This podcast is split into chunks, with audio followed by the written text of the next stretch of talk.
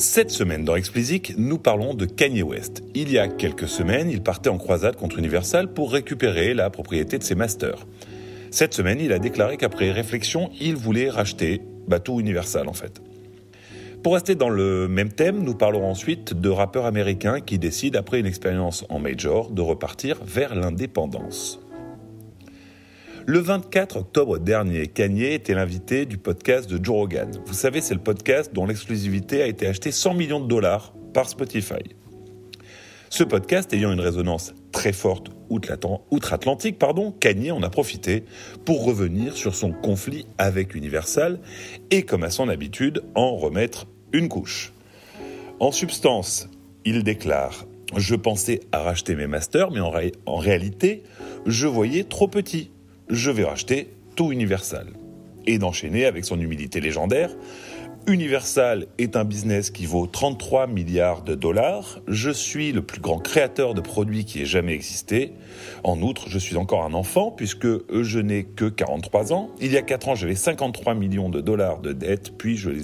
puis pardon, par la suite, j'ai prouvé que j'étais le nouveau Michael Jordan des produits.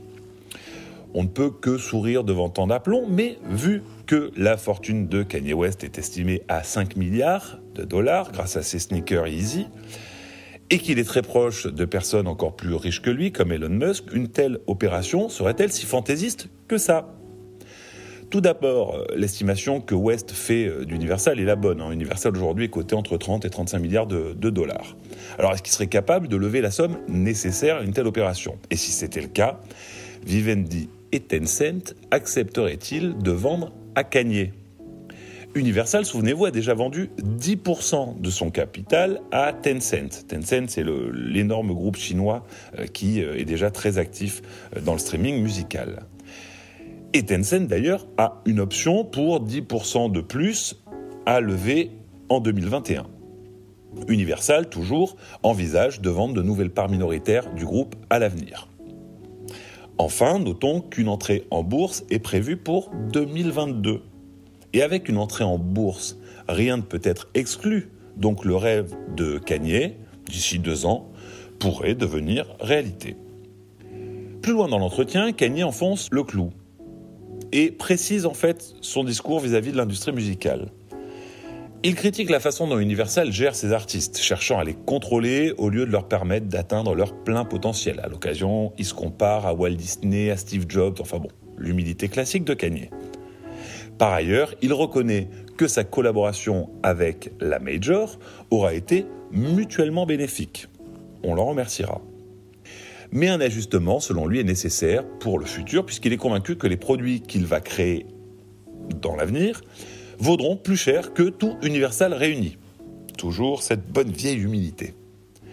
J'attire votre attention sur le champ lexical utilisé par West. Il ne parle pas de disques, d'une part, et de sneakers ou d'autres produits d'autre part, mais bien de produits pour l'ensemble de ses productions, considérant que toute création qui émane de lui est une sorte de produit dérivé de son image. C'est assez rare comme discours pour être souligné. West n'est pas l'illuminé qu'on dépeint souvent. Enfin, pas seulement. En fin d'interview, il insiste sur les nouveaux contrats dont toute industrie a besoin et invoque son cas personnel. Mais il reste bien entendu un des personnages les plus exubérants de sa génération. À l'heure actuelle, c'est ce qu'il annonce, la musique serait un business déficitaire pour lui, lui coûtant plus de 4 millions de dollars par an. Alors personnellement, j'ai du mal à y croire, mais bon, pour gagner, que représente 4 millions de dollars? Certainement pas la même chose que pour la plupart de ses collègues. Et c'est grâce à cette transition gratuitement offerte par Yeezus que nous passons à notre deuxième sujet du jour, les artistes qui reviennent à l'indépendance après un passage en major. C'est le cas de Marlon Craft qui a quitté Sameplate Entertainment, un label qui appartient à 50% à Sony, pour retrouver la vie d'indépendant. Kraft a accepté de renoncer à la force de frappe et au soutien d'une major pour emprunter une voie totalement différente il a créé son propre service par abonnement appelé The Center, ce qui, selon ses dires, a changé sa carrière. The Center est destiné à ses fans les plus proches, le premier cercle, pourrait-on dire. Ce premier cercle souscrit un abonnement en échange de contenu et d'accès premium à l'artiste. Par ailleurs, Marlon Craft continue à proposer ses titres sur les DSP via DistroKid. Et c'est le point le plus intéressant du discours de Marlon Craft. Même s'il sait qu'il peut envisager de voir grandir The Center, il est bien conscient que ce n'est qu'un filet de sécurité lui permettant de revenir à la table des négociations plus tard avec plus de poids.